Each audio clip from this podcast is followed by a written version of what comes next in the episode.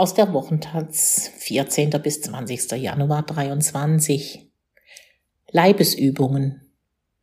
Plan B für die Freiheit in den Bergen. Der warme Winter in den Alpen liefert absurde Bilder von Kunstschneepisten. Während die Wintersportindustrie weiter auf technische Beschneiung setzt, werben andere für naturnahe Erholung. Von Andreas Rüttenauer. Es geht um Freiheit. Natürlich. Eine Nummer kleiner geht es in dieser aufgeregten Zeit nicht. Fast scheint es, als gäbe es ein Grundrecht aufs Skifahren in den bayerischen Bergen. So hört es sich an, wenn Bayerns Wirtschaftsminister Hubert Aiwanger über den Wintersport redet. Dieses Grundrecht ist bedroht. Durch den Klimawandel. Klar, aber auch durch all jene, die eine künstliche Beschneiung von Pisten auch wegen des dafür benötigten Energieaufwands ablehnen. Gäbe es keinen Kunstschnee, das Land hätte sich längst an Bilder von grünen Hängen unter stillstehenden Liftanlagen gewöhnt. Solche kommen in diesem milden Winter auch aus Skigebieten, die den Klimawandel schon seit Jahren vor allem mit Schneekanonen bekämpfen. Es ist zu warm für die Schneeproduktion gewesen und es regnet zu viel, sodass der schon produzierte Schnee noch schneller zu Wasser wird. Wir haben den Kampf gegen das Wetter verloren, sagte Martina Betz, die Chefin des Organisationsteams der Weltcuprennen in Garmisch-Partenkirchen, als sie die Absage einer für Ende des Monats geplanten Abfahrt und eines Riesenslaloms verkünden musste. Die Diskussion über die Zukunft des alpinen Skisports in Zeiten der Erderhitzung läuft auf Hochtouren. Bei uns geht ja zurzeit gar nichts, meint Xaver Drechsler, der Vorsitzende des SC Bodenmais im Bayerischen Wald. Der Skibetrieb am Großen Arber ist in dieser Saison noch gar nicht aufgenommen worden. Er kann sich erinnern, dass es das schon einmal gegeben hat, in den 80er Jahren habe es einen milden Winter gegeben.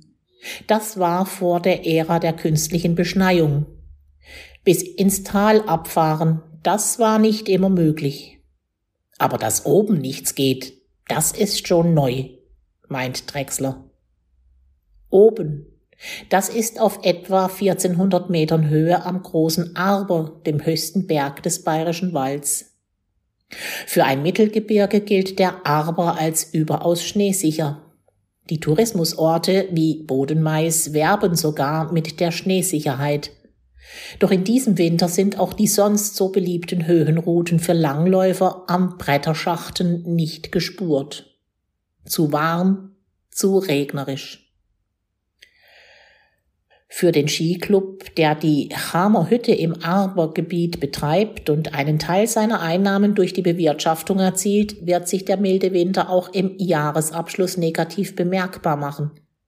Bis dato war das Ende des Skisports noch kein Thema im Osten Bayerns. Die Jugend in der Region habe sich keineswegs von den Brettern verabschiedet. Immer mehr junge Leute würden sich für das Tourengehen begeistern, so Drechsler, für das Aufsteigen ohne Liftanlage und das Abfahren auf nicht präparierten Pisten. Das geht schon gar nicht in diesem schneewarmen Winter. Und jetzt? Wir machen Training in der Sporthalle, so Drechsler. Aber das ist natürlich kein Ersatz. Anfang Januar habe man einen Bus gemietet und sei mit Clubmitgliedern nach Österreich gefahren, damit sie wieder mal echten Schnee spüren wie Drechsler sagt. Die Tagestour ging nach Flachnau im Salzburger Land. Dort hat man den milden Winter gut im Griff. Snowspace Salzburg nennt sich das riesige Skigebiet mit 120 Pistenkilometern, die von 45 Seilbahnanlagen bedient werden. Auch Flachau wirbt mit Schneesicherheit. Die wird vor allem mit Kunstschnee erreicht. Die Pisten können zu 100 Prozent technisch beschneit werden und das bald auch noch völlig klimaneutral, so die Behauptung. Bis zur Wintersaison 2025-26 soll die Klimaneutralität erreicht werden. Durch den Einsatz von Strom aus erneuerbaren Energien und Ausgleichsmaßnahmen. In weiterer Folge möchten wir durch unsere Aktivitäten im Rahmen des ökologischen Skigebietsmanagements sogar mehr CO2 binden, als wir durch unseren Seilbahn- und Pistenbetrieb freisetzen, heißt es auf der Website des Snowspace. Wenn sich Wintersportorte klimaneutral rechnen, klammern sie den durch die Anreise der Ausflügler und Urlauber entstehenden CO2-Ausstoß tunlichst aus. Dabei ist der Anreiseverkehr zu 75 Prozent für die Treibhausgase des Wintersporttourismus verantwortlich, wie der Bund Naturschutz in Bayern mal ausgerechnet hat. Das Skigebiet von Ischgl in Tirol rechnet sich die Welt besonders schön. Ausgerechnet die Après-Ski-Hölle mit ihren wilden Partys, wahlweise das Ibiza der Alpen oder der Ballermann in den Bergen genannt, pappt sich schon heute das Label klimaneutral an. Die Therme am Ort wird mit Erdwärme betrieben. Es gibt Solar- und Wärmerückgewinnungsanlagen, Pistenraupen mit Hybridantrieb und Aufforstungsprojekte sowohl in der Region als auch in Peru. Und weil es mittlerweile auch bewährte Technologien gibt, mit denen sich Schnee auch bei Temperaturen über dem Gefrierpunkt herstellen lässt, macht man sich in Tirol erstmal keine Gedanken über ein Ende des Wintersports, wie wir ihn kennen. Wer diesen Ansatz für zukunftsträchtig hält, kann auch nicht viel gegen ein Wintersportresort in Saudi-Arabien einwenden. Groß war der Aufschrei, als vor ein paar Wochen vermeldet wurde, dass der erste noch zu errichtende Ort Trojena, 40 Kilometer von der saudischen Küste des Roten Meers entfernt, den Zuschlag für die Ausrichtung asiatischer Winterspiele 2029 erhalten hat. Auf die Frage, ob er sich vorstellen könne, dass dort auch mal Weltcuprennen stattfinden könnten, meinte der Präsident des Internationalen Skifahrtverbands Johann Eliasch, wenn Saudi-Arabien das klimaneutral schafft, warum nicht? Eliasch ist als Vorstandsvorsitzender des Wintersportausrüsters Head Protagonist der Skiindustrie, die für das weitere Wachstum der Branche steht. Schneesicherheit ist da ein rein technisches Problem. Ein Umdenken gibt es in der Branche erstmal nicht. Geht es also einfach immer weiter? Auch hierzulande werden auch weiterhin Beschneiungsanlagen mit Fördergeldern aus dem bayerischen Haushalt installiert, so wie es Hubert Aiwanger möchte? Oder gibt es einen anderen Weg? Ich habe jetzt auch schon Leute wandern sehen, sagt Xaver Drechsler vom SC Bodenmais auf die Frage, was denn nun die Urlauber machen in diesem schneearmen Winter. So etwas habe es früher um diese Zeit nicht gegeben. So einfach kann es sein. Michael Bröttel spricht von einem Plan B, den man im besten Fall mitbringen soll, wenn man in die Berge geht. Wenn eine Skitour nicht klappt, weil die Lawinengefahr zu groß ist, dann kann man vielleicht eine Schneeschuhwanderung machen, erklärt er. Skifahren um jeden Preis ist seine Sache nicht. Bröttl ist der Vorsitzende von Mountain Wilderness Deutschland. Kurz vor Weihnachten haben Aktivistinnen des Naturschutzvereins in Garmisch-Partenkirchen gegen die großflächige Beschneiung der Abfahrten protestiert. In der Nacht wurde ein großes Peace-Zeichen auf die Piste gemalt. Friede den Bergen sollte das heißen, sagt Bröttl. Unten an der Talstation der Hausbergbahn wurde ein Transparent hochgehalten. Energie verpulvern, ohne uns, stand darauf. Es war richtig kalt an diesem Tag. Ein paar Tage später wurde es warm. Es regnete in Strömen. Nun ist der Großteil des Schnees weg. Was für eine Verschwendung.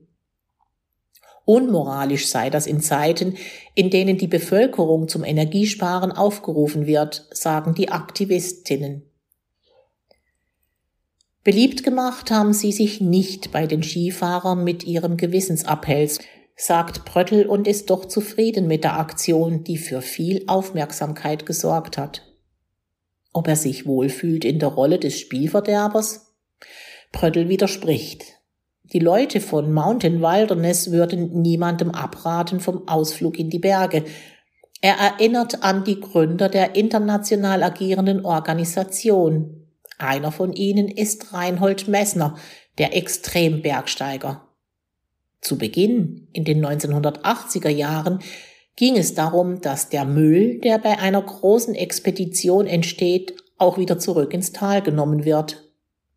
Dann erweiterte sich der Aktionsradius.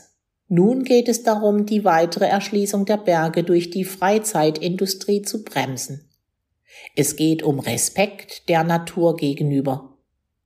Klettersteige, die Felswände zu reinen Sportgeräten unter freiem Himmel machen, werden ebenso kritisiert wie Funparks in Hochtälern und auf Almen, wo mit riesigen Rutschen Schaukeln und Abenteuerspielplätzen Familien angelockt werden sollen.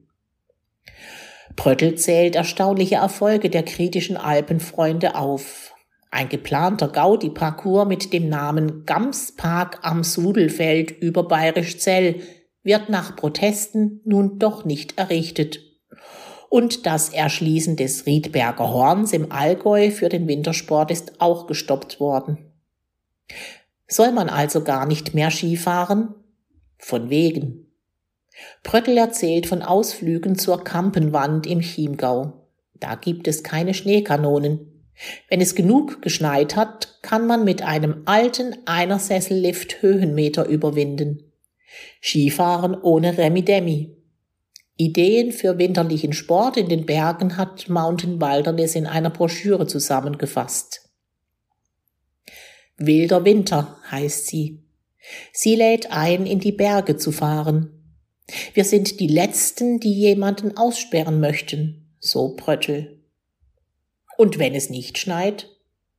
Pröttl, selbst zertifizierter Bergführer, hat in diesem Winter auch schon die Wanderschuhe geschnürt. Plan B eben.